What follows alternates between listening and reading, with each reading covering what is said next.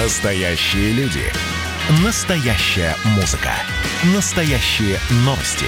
Радио «Комсомольская правда». Радио про настоящее. «Экономика» с Никитой Кричевским – Командовать экономическим парадом сегодня будет профессор Никита Кричевский, а я согласен вот на роль ординарца Алексей, Иванов. Алексей Валерьевич, здрасте. Здравствуйте, Никита Александрович. Слушай, я прямо даже не знаю, как мне реагировать, как готовиться. Хоть вы раз... не в кителе, Никита Александрович, да. но все-таки э, на вас сегодня Вы же меня спрашивали, куда я его дел. Конечно, мы общались с вами. Я спрашивал, где ваш парадный китель? Парадная форма. Парадная форма. И что я ответил? Ну, может, вы сами тогда озвучите? Нет, вы скажите. Продали.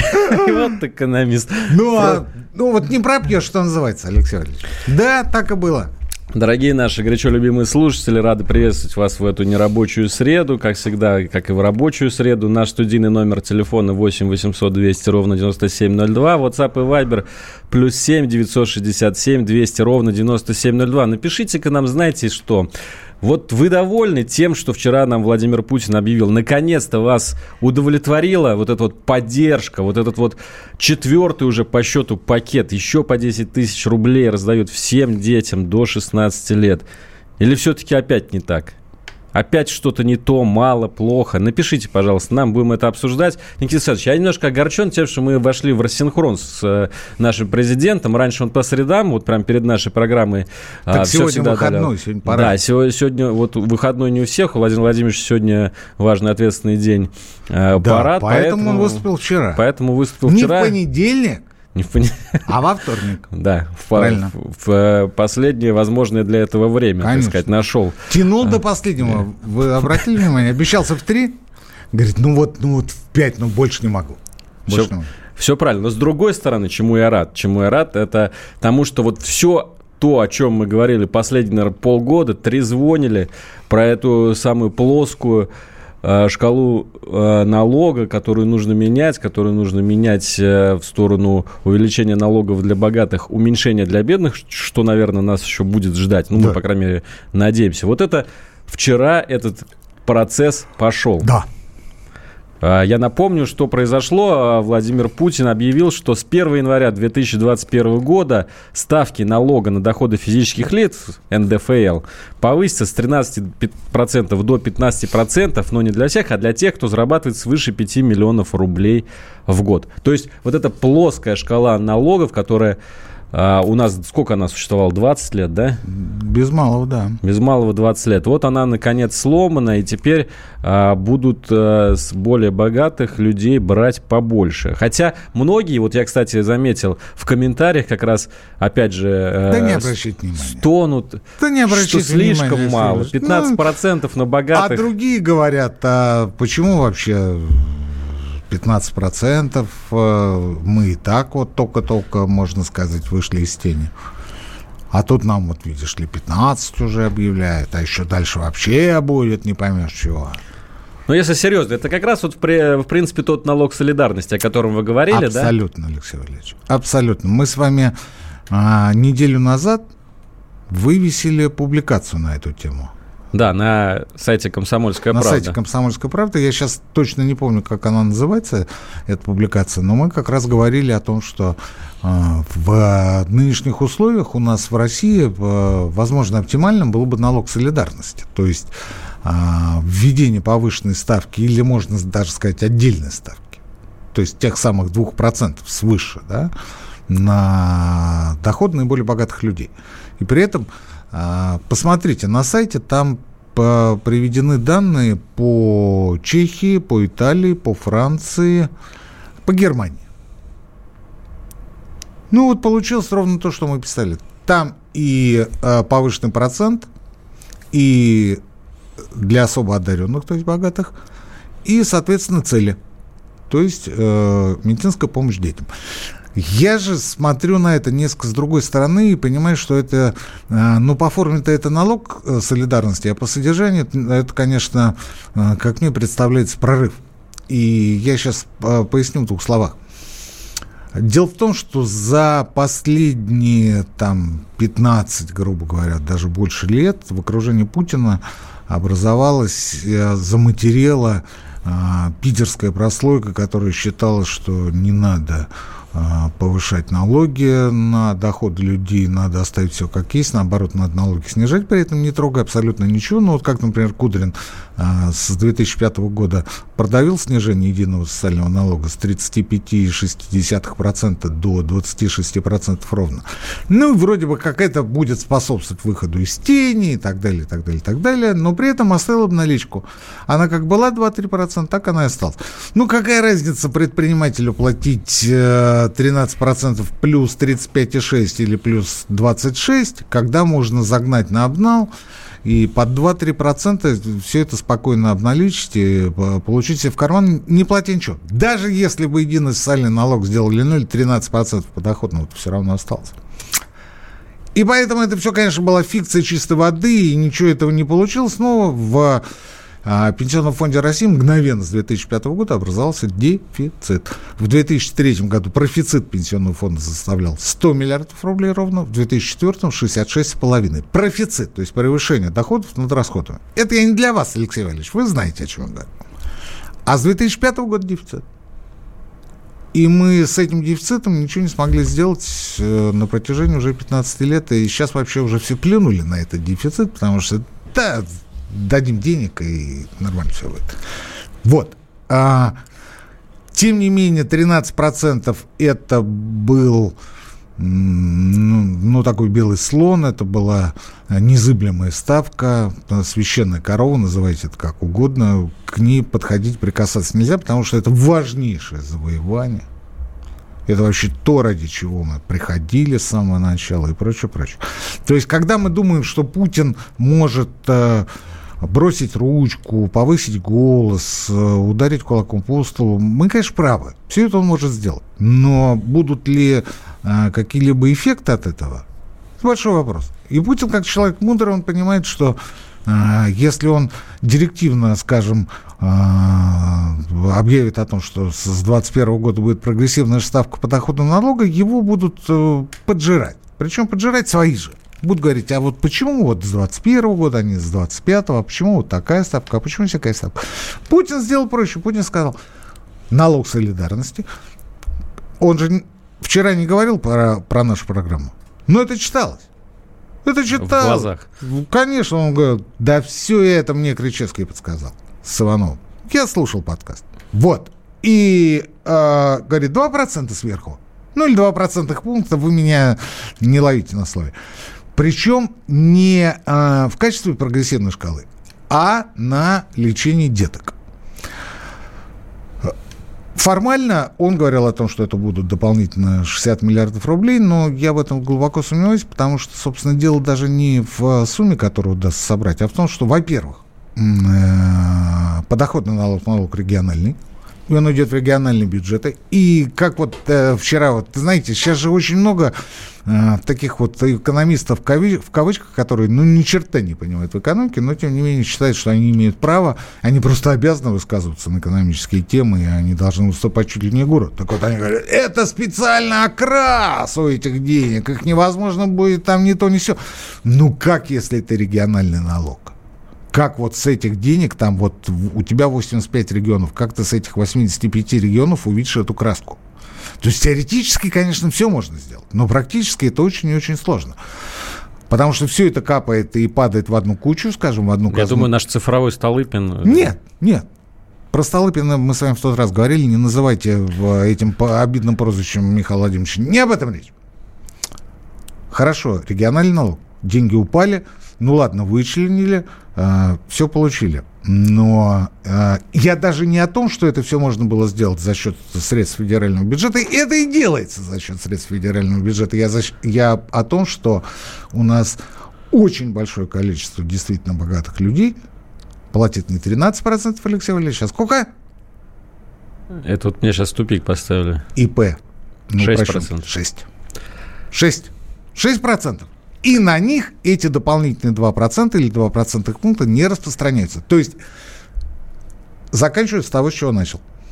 А, разговор о том, что это была хитрая и, на мой взгляд, мудрая комбинация для того, чтобы начать процесс по установлению прогрессивного подоходного налога в целом, в принципе. И я думаю, что следующий шаг будет это как раз освобождение от подоходного налога тех, кто зарабатывает мало. А я вот сейчас, пока вы э, рассказывали, пытался в уме подсчитать, собственно, насколько э, нагреют вот этих самых богатых людей. Вот представьте себе, если человек получает, ну, там, начиная больше 5 миллионов рублей в год доход, да, вот, допустим, у человека 500 тысяч рублей доход до вычета налогов, да, он получает тогда в год 6 миллионов рублей. Вот у него превышение этой суммы 1 миллион рублей. Все, что свыше. Все, что свыше, облагается повышенной ставкой. облагается То есть не 13%, а 15%. Получается, он заплатит с э, последнего миллиона своего не 130 тысяч рублей, а 150, а 150 тысяч рублей. Плюс 20 тысяч в год. В месяц 1300 рублей. Это вот этот вот... Э, собственно, налог, мне кажется, очень посильный для богатых людей, которые сейчас для них ввели 1300 рублей. Для человека, который зарабатывает 500 тысяч рублей в месяц, это вообще ничего. Он столько на семечки тратит. Слушайте, тут ведь разговор не о абсолютных цифрах, а о принципе. То есть это посягательство на то, что я заработал а, в поте вообще непосильным трудом. Тут вот какая история. А не то, что там, да ну подумаешь, 1400 рублей. Да человек на чай оставляет больше в ресторане. То-то и оно. Да. А мою не трожь. Друзья, уходим на перерыв. Через несколько минут вернемся в эфир. Георгий Бофт. Политолог, журналист, магистр Колумбийского университета, обладатель премии «Золотое перо России» и ведущий радио «Комсомольская правда» авторскую программу Георгия Георгиевича «Бофт знает». Слушайте каждый четверг в 17.00 по московскому времени. А что такое деньги по сравнению с большой геополитикой? Мы денег тут не считаем. «Экономика» с Никитой Кричевским – Возвращаемся в прямой эфир. Никита Крычевский, Алексей Иванов, WhatsApp и Viber, плюс 7 967 200 ровно 9702. Ждем ваших сообщений, спрашиваем вас, дорогие наши слушатели, вас удовлетворил вчера Владимир Путин тем, что раздал еще ну, раз по 10 тысяч нет. рублей. Ну, Алексей ну, вот сейчас ну, будем вы, читать. Ну, провокатор вообще. Нет, я, нет, я... Невозможно. Ну, а почему? То Мишустина цифровым Столыпиным обзовете. Мне было очень огорчительно. То Путин удовлетворил. Ну, конечно, нет. Ну, вот если бы он сказал, а для вас я обнуляю ипотеку. Тогда бы да. Тогда бы я сказал, Друзья, Владимир Владимирович, а... отец родной. А так, ну, по 10 тысяч. Не, ну, спасибо. Напишите нам, кто всем доволен, кто говорит, ну, слава хорошо, богу, мало. слава богу, 10 тысяч По рублей еще раздали. того, о чем мы говорили в э, первой части, это моя личная трактовка, моя личная версия. Я ни в коем случае не претендую на истинность. А, поэтому, господа хорошие, я это вижу так. Я это вижу так, исходя из а, тех впечатлений, которые я выношу из общения с а, господами первого уровня в нашей стране. Давайте-ка еще э, давайте вот сообщение да, чупиш, почитаем. Здравствуйте. Да. Вот, кстати, неудивительное сообщение. А начало, на, начало-то какое, а? Здравствуйте. Здравствуйте. Восклицательный знак. Я печален тем, что НДФЛ подняли только до 15%. Нужно было до 30% хотя бы. А Но самое вот главное, вы них... карбонарий, вот вам надо сразу 30. Мне так кажется, что надо не 30, а 50. Но мы живем в а, обществе, в котором нельзя рубить с плеча. Ведь э, бывали прецеденты, когда рубили, и во что это все превращалось? Да, вот я вспоминаю шоковую терапию. Не это... надо, не торопитесь, не торопитесь. Это надо делать постепенно. Если бы э, завтра я бы стал экономическим советником Путина, я бы Первое, что бы я сказал, то я сказал, ни в коем случае не с плеча. Ни в коем случае. Потому что иначе это будет взрыв.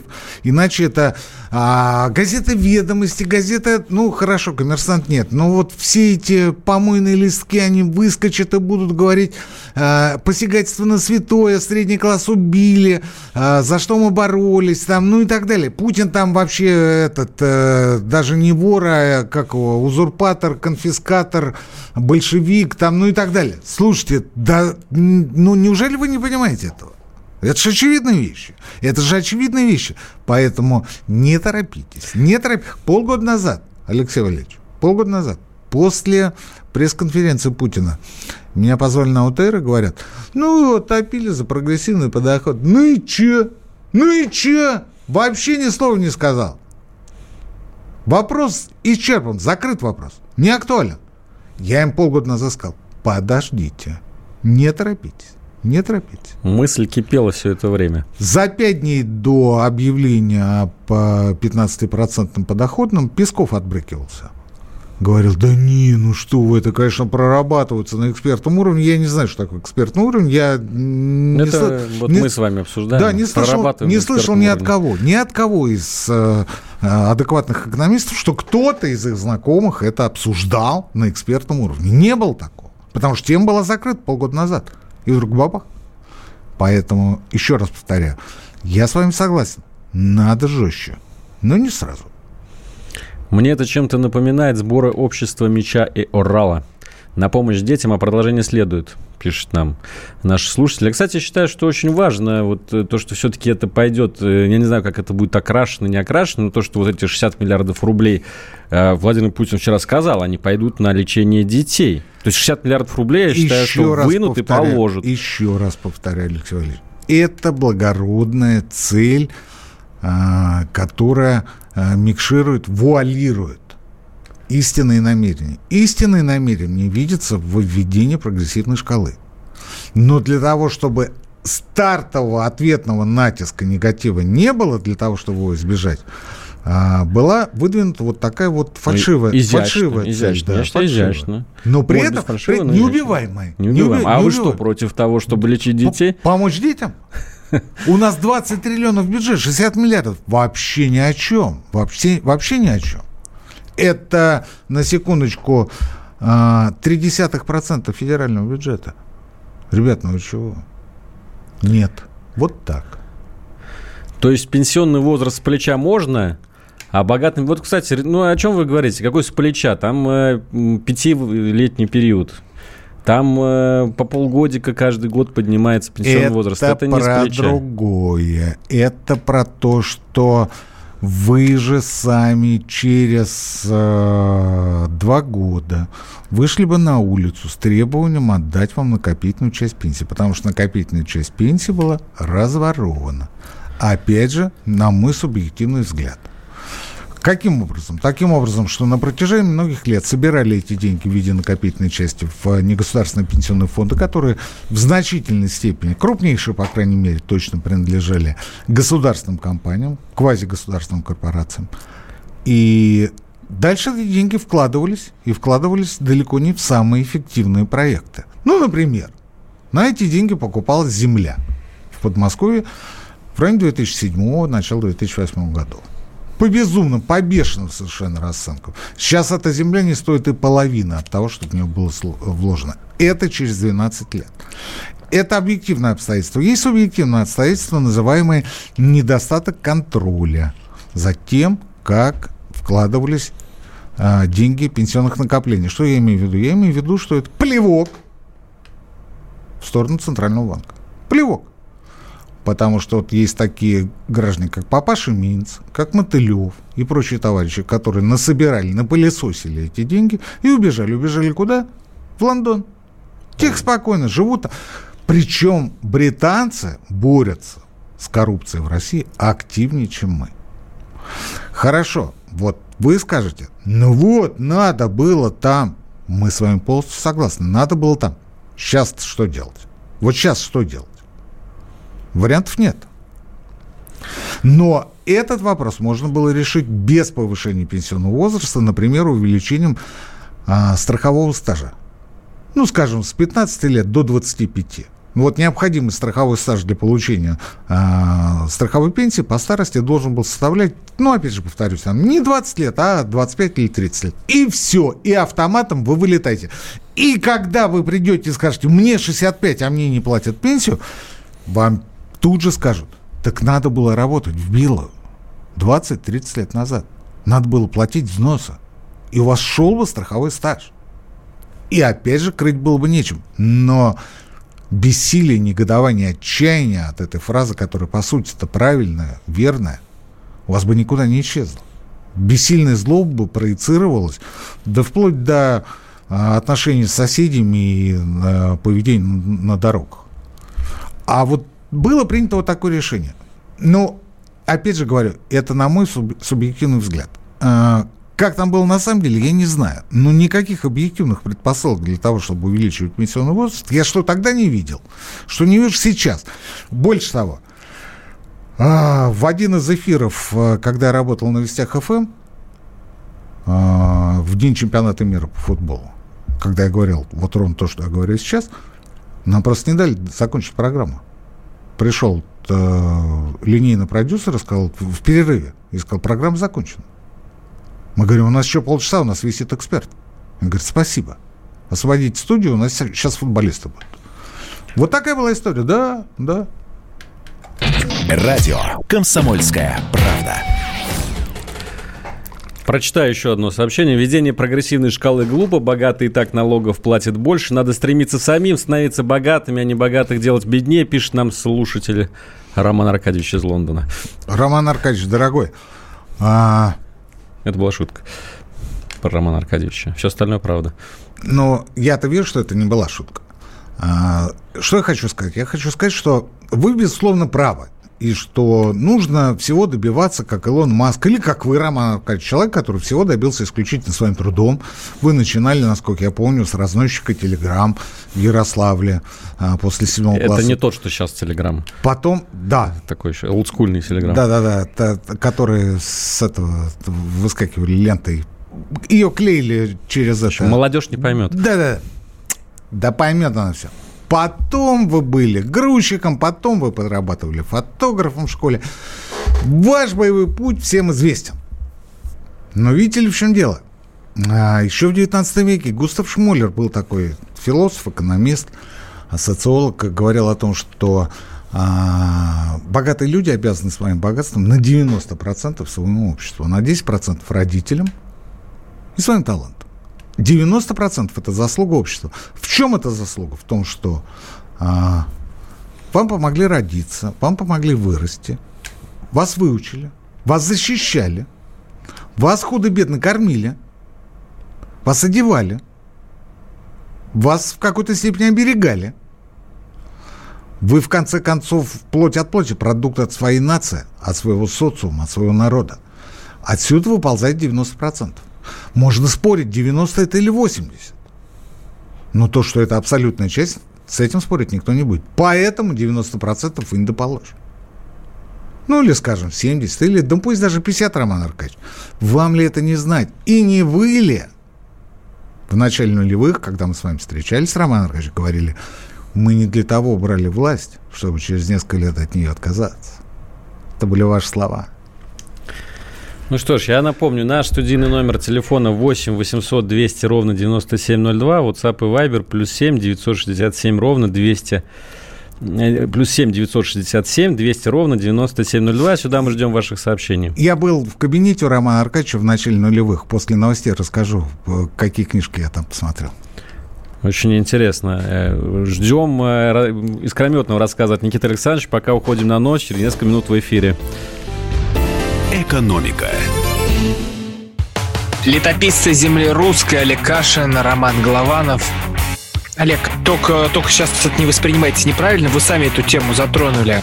Этот огонь нужно потушить. Вот что я хочу сказать, Роман вам. Вы в Петербурге пьянствовали? Не раз, и причем вам и не снилось, как говорится. Ну, слава богу. Кашин Голованов. Отдельная тема. На радио «Комсомольская правда». По будням в 9 вечера по Москве. Про что наша программа мы уже поняли давно. Еще Никита Сергеевич Михалков нам все объяснял. «Экономика» с Никитой Кричевским.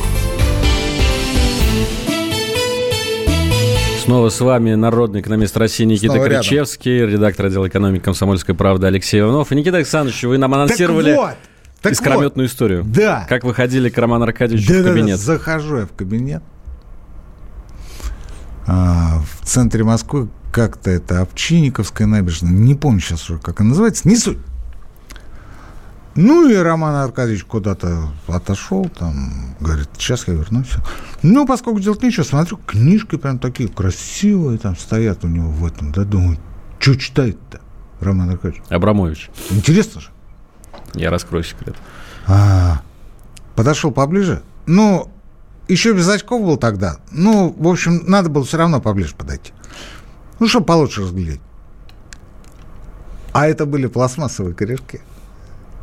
Книжек-то не было. Просто вот обложки такие, ну, стоят вот эти вот корешки, Ну, да? Вот. Муля- Муляжи. Муляжи, пластмассовые.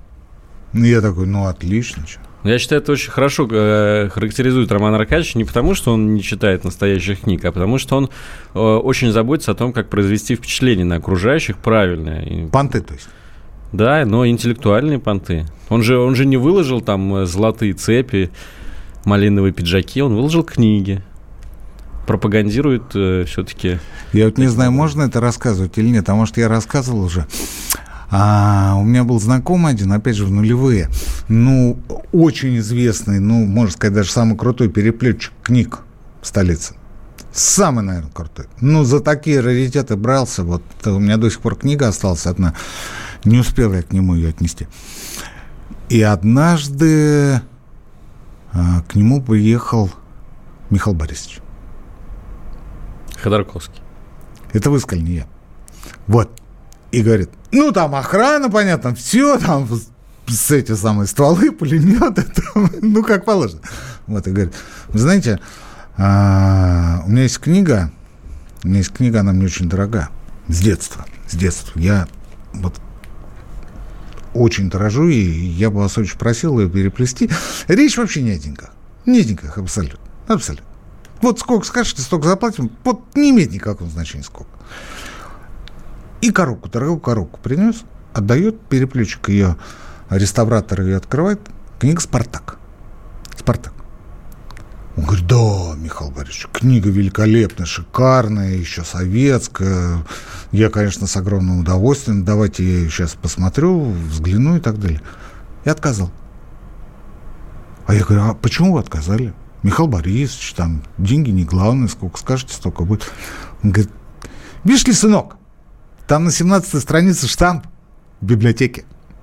А я, говорит, с ворованным дел не имею.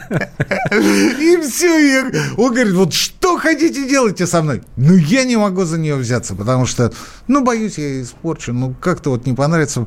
Ну, простите меня, ради бога, не буду я этого делать. Ну, Михаил Борисович, конечно, пожал плечами и ушел. А я потом у него спрашиваю, говорю, а почему? Он говорит, а там на 17 странице штамп ставил. То есть он ее спер из библиотеки. Я оставил ее дома. А потом пришел говорит, вот у меня книга любимая. Так как же ведь люди-то вокруг говорят, ну, он воспитывался на книге «Спартак». Так он воровать привык с отрочества. С отрочества. Для него было в порядке вещей взять книжку, вытащить ее и оставить ее дома. Без проблем. То, что там другие приходят, там, а нет ли у вас «Спартака»? О, вы знаете, у, нас был «Спартак», его вот э, не отдали. Простите, ради бога.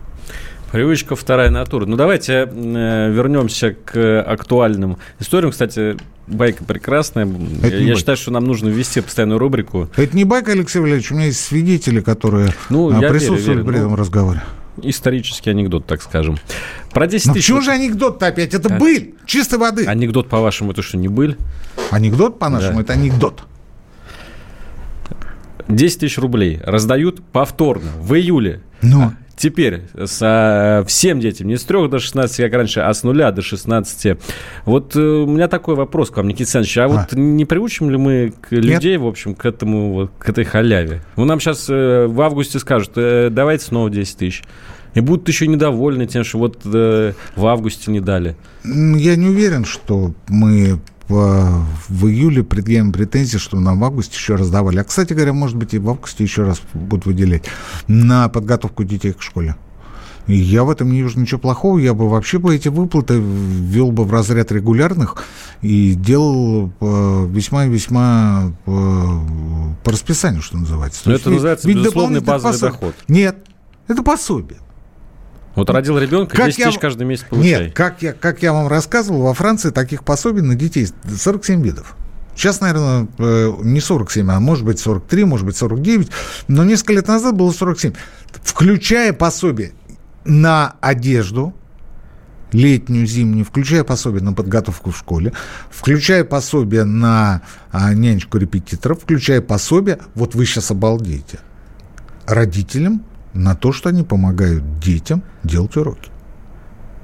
Офигеть, ну французы при условии, что известные вы, социалисты. При условии, что вы а, занимаетесь ребенком, ну, предположим, предположим, я вот сейчас вот детали уже не помню, ну, два часа в день, ну, или час в день, ну, или пять часов в неделю. Вот при условии, что вы будете заниматься 5 часов в неделю со своим ребенком, вы будете получать это пособие. доказательства надо предоставлять? Я не знаю, как это делается. Вот здесь я детали не могу знать, но, очевидно, какие доказательства а, проверяются.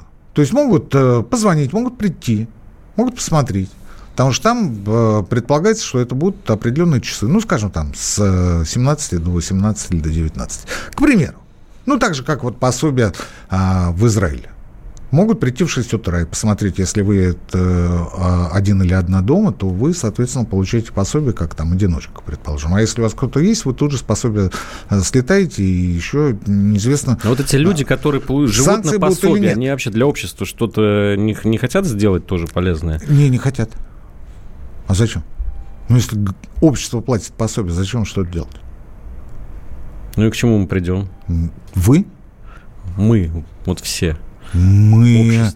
А, вы думаете о себе в первую очередь, а потом уже обо, обо всех остальных. Это к чему? Вы не уводите от темы. Я говорю о том, что если мы ведем дополнительные пособия а, на детей вот по образцу э, тех же французских, будет только лучше.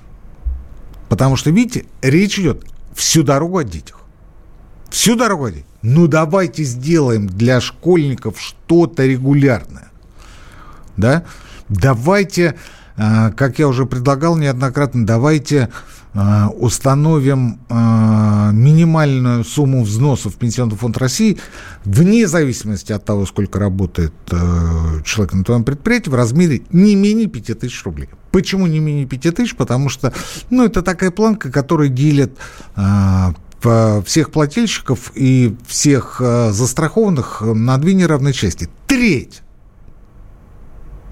за треть платят больше, за две трети платят меньше. Пятерки. То есть вот эта треть перечисляет больше по сравнению с теми двумя третями, за которых перечисляют меньше. Давайте сделаем э, 5 тысяч. Почему 5 тысяч? Ну, потому что э, исчезнет э, мотивация для того, чтобы платить в черную. Но все равно надо платить пятерку. Можно говорить о том, что ну, не будут оформлять там и прочее, прочее. Ну, не те времена, ребят. Ну, тем временем. Хорошо. Если мы продолжим разговор об уходе в о вытаскивании из серого сектора, вот сейчас идет разговор о почасовой оплате. Давайте сделаем 150 или 200 рублей минимальную зарплату не МРОД, а минимальный час с коэффициентом 10. То есть вот если 150 рублей, то это получается коэффициент 10 1500 рублей. А если умножить на количество дней в месяц, то это получится какая-то сумма, меньше которой ты не должен и не имеешь права платить. Ну, э, давайте так вот, э, э, рабочая неделя 40 часов. Ну вот будем отталкиваться от 40 часов. Давайте сделаем 10 недель. Давайте сделаем 40. Давайте сделаем 50. Но это будет та минимальная планка, ниже которой вы не уйдете. Внимание, у нас э, вежливый вопрос в чате. А, как известно, вежливые вопросы мы зачитываем в первую очередь. Алена пишет. Добрый вечер. Никита Кричевский, вы не могли бы прокомментировать понижение ключевой ставки? Волнует. Не обесценит ли это наши вклады? Спасибо за ответ. А, у вас как было тысяча рублей на вкладе, так и останется. В чем а, обесценение? В том, что будут меньше процента начислять, да? Да. Инфляция все поест. Ну, хотя, наверное... Каким образом инфляция связана с ключевой ставкой? Наоборот, инфляция будет меньше. Нет, просто проценты, которые капают, они будут от инфляции отличаться не сильно. То есть и... доходность, э, собственно, реальная доходность э, вот этих банковских депозитов будет э, минимальной, если не ну, нулевой. Вы знаете, это, это, это не изобретение госпожи Набиулиной. Так весь мир живет. И если вы, если вы думаете, что это только у нас такой беспредел, то я вам скажу, что, например, там в э, Швейцарии вы не то что а, будете проценты получать, но вы будете доплачивать. за то, что вы открыли вклад и за то, что банк хранит ваши деньги. Вы будете доплачивать. Вы положили туда тысячу франков, а обратно вам дадут 990. Аленушка. Очень интересная история. Ну, то есть э, банк... Э, вот это интересная трактовка работы банка как э, сейфа, да, как хранилища. Не, не, то, не, а, они эти деньги а никуда вот не инвестируют. ровно это происходит с сегодняшней новостью о том, что россияне якобы начали возвращать валюту в банки. Они возвращают валюту в банки именно как в сейфы потому что проценты по а, валютным вкладам, ну, на уровне, скажем, ну, если 1%, то вы молодец, а то и 0,1. 0,1.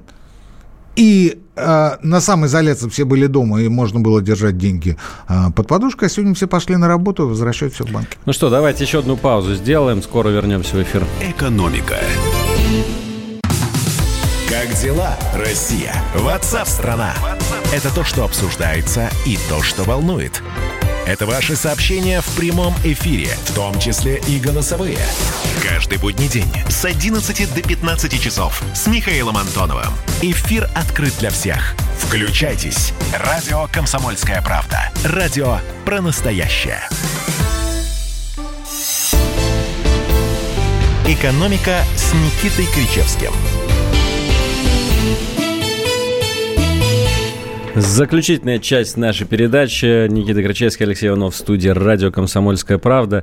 Вот мы, кажется, не договорили по поводу этой темы. Собственно, мне кажется, это очень важная новость сегодняшнего дня, что Какая? россияне снова понесли свою валюту в банке.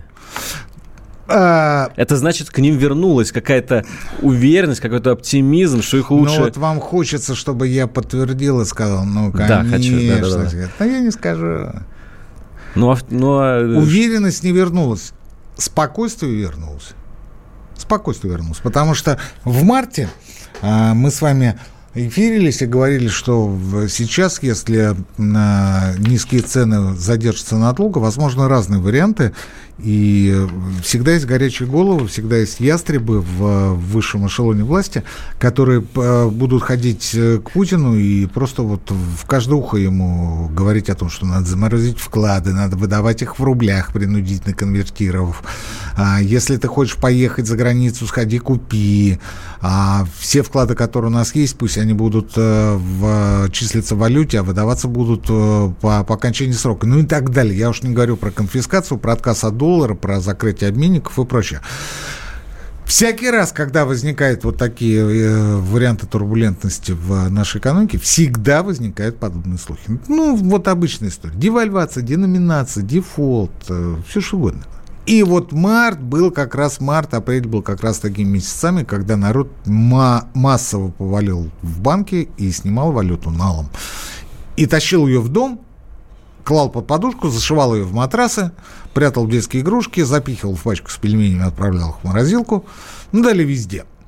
И, собственно, вот сейчас прошел, пошел обратный процесс, но сказать, что он пошел, и что это действительно процесс, я не могу, потому что у нас порядка 90 миллиардов долларов, вот сейчас точную цифру не скажу, а, валютных вкладов всего, а в мае месяце вернулось 720, но не миллиардов, а миллионов. То есть вы можете себе представить, это 0,8%, я подскажу. Откуда вы знаете? Я читал. Понял. Отчет. Понял. Ну вот. Ну вот, Алексей Валерьевич, он же моложе, умнее, быстрее, сноровисти.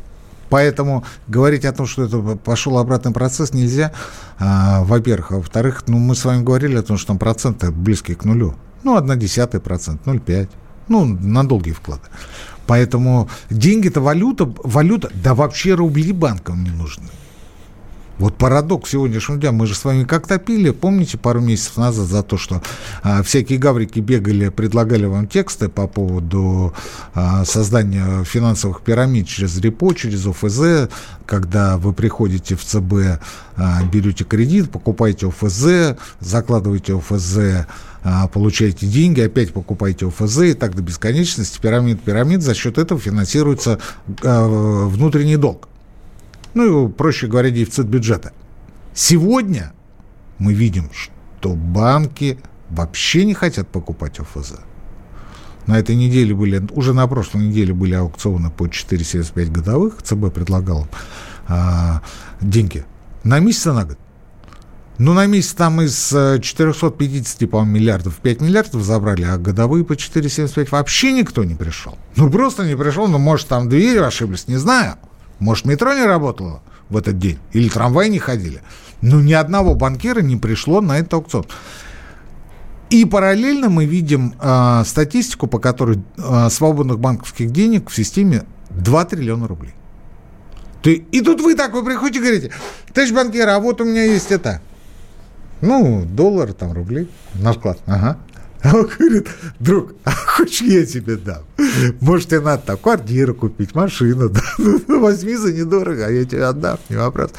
То есть ситуация парадоксальная. И что с этим делать сегодня в правительстве, как я э, понимаю, особо не знают. Потому что, с одной стороны, дыра по итогам мая месяца составила в бюджете 43%. А, нефтегазовые доходы провалились на 70 а, не нефтегазовые поменьше, но общая дыра 43%. И каким-то образом ее нужно покрывать. И вот вчера, с чего мы, собственно, и начали-то, вы понимаете? С чего мы начали-то? Вчера днем непотопляемый замминистра финансов Моисеев, Алексей Валерьевич читает мой телеграм-канал «Тискрип», он это знает, а, выступал на конференции «Ренессанс капитала» или «Ренессанс инвестиций», не помню сейчас уже, и говорил, а почему он непотопляемый? Потому что, ну, хочется сказать, дерево умней. Но я этого не говорить не буду. Не буду, не даже, не смотрите на меня просящим взором. Так не хотелось. буду. А, почему? Потому что а, несколько месяцев назад он сказал о том, что а, в начале 20-х годов у пролетарских рабочих были копилки, куда они привозили деньги на пенсии.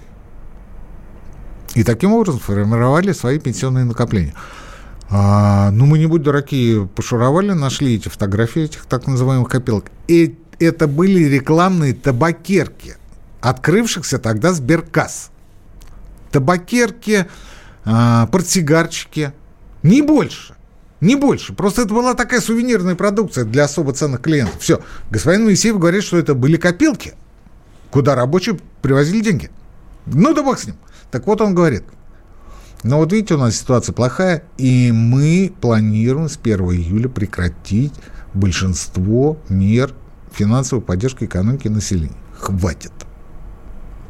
И тут прям прямо речь. Хватит. Дыра никуда не исчезнет, поэтому мы планируем э, начать большую распродажу, приватизацию. Что идет под приватизацию? Под приватизацию идет РЖД, Транснефть, Русгидро, Аэрофлот, Россети и так далее. То есть те прибыльные госкомпании, которые, да даже плохой хозяин-то не продаст. Ну, потому что это курица, несущая золотые яйца. Она приносит прибыль, она платит дивиденд в бюджет. А он говорит, а мы будем продавать. И тут же возникает вопрос, ну хорошо, а продашь ты Аэрофлот. А на следующий год что будешь делать? Закроешь ты сегодня дорогу. А дальше? С экономикой-то лучше не станет. Она как шла э, черепашьим шагом, так и будет продолжать идти. И вот Моисеев это на голубом глазу при всех, при журналистах, он это заявляет. Это я к тому, что мы начали с чего? Те, кто э, слушает не сначала, пусть скачает подкаст и послушает. Мы начали с того, что э, вокруг Путина столько людей, со своими мнениями. И эта позиция видится консолидированной, что просто так выйти и сказать, я ударил кулаком по столу и прибавляю 2%, потому что это будет прогрессивный шкал. Так не получается. Это будет саботаж устанешь потом сажать, устанешь потом выгонять. Если за несколько часов до выступления Путина Моисеев, замминистра финансов, выражает консолидированную позицию Минфина, правительства и говорит, мы будем покрывать бюджет. Во-первых, мы закрываем все меры соцподдержки. И тут Путин говорит, 10 тысяч на каждого ребенка. А во-вторых, мы будем продавать то, что приносит золотые яйца. Ну, отлично. И тут Путин говорит, а мы будем повышать на 2% подоходный налог. Да, можно говорить о том, что президент был не всегда прав, адекватен в своей кадровой политике. Можно говорить все, что угодно. Но мы живем в той ситуации, в которой мы живем, и будем жить дальше. Друзья, на этом у нас сегодня все. Встретимся через неделю. С вами были Никита Грачевский и Алексей Иванов. Экономика. Андрей Ковалев. Простой русский миллиардер. В авторской программе «Ковалев против». Против кризиса Против коронавируса. Против паники. Против кнута, но за пряники. Я расскажу вам, как спасти свои деньги и бизнес в эти непростые времена. Помните, миллиардерами не рождаются, а становятся. Ковалев против. На радио «Комсомольская правда». По будням с 10 вечера до полуночи по московскому времени.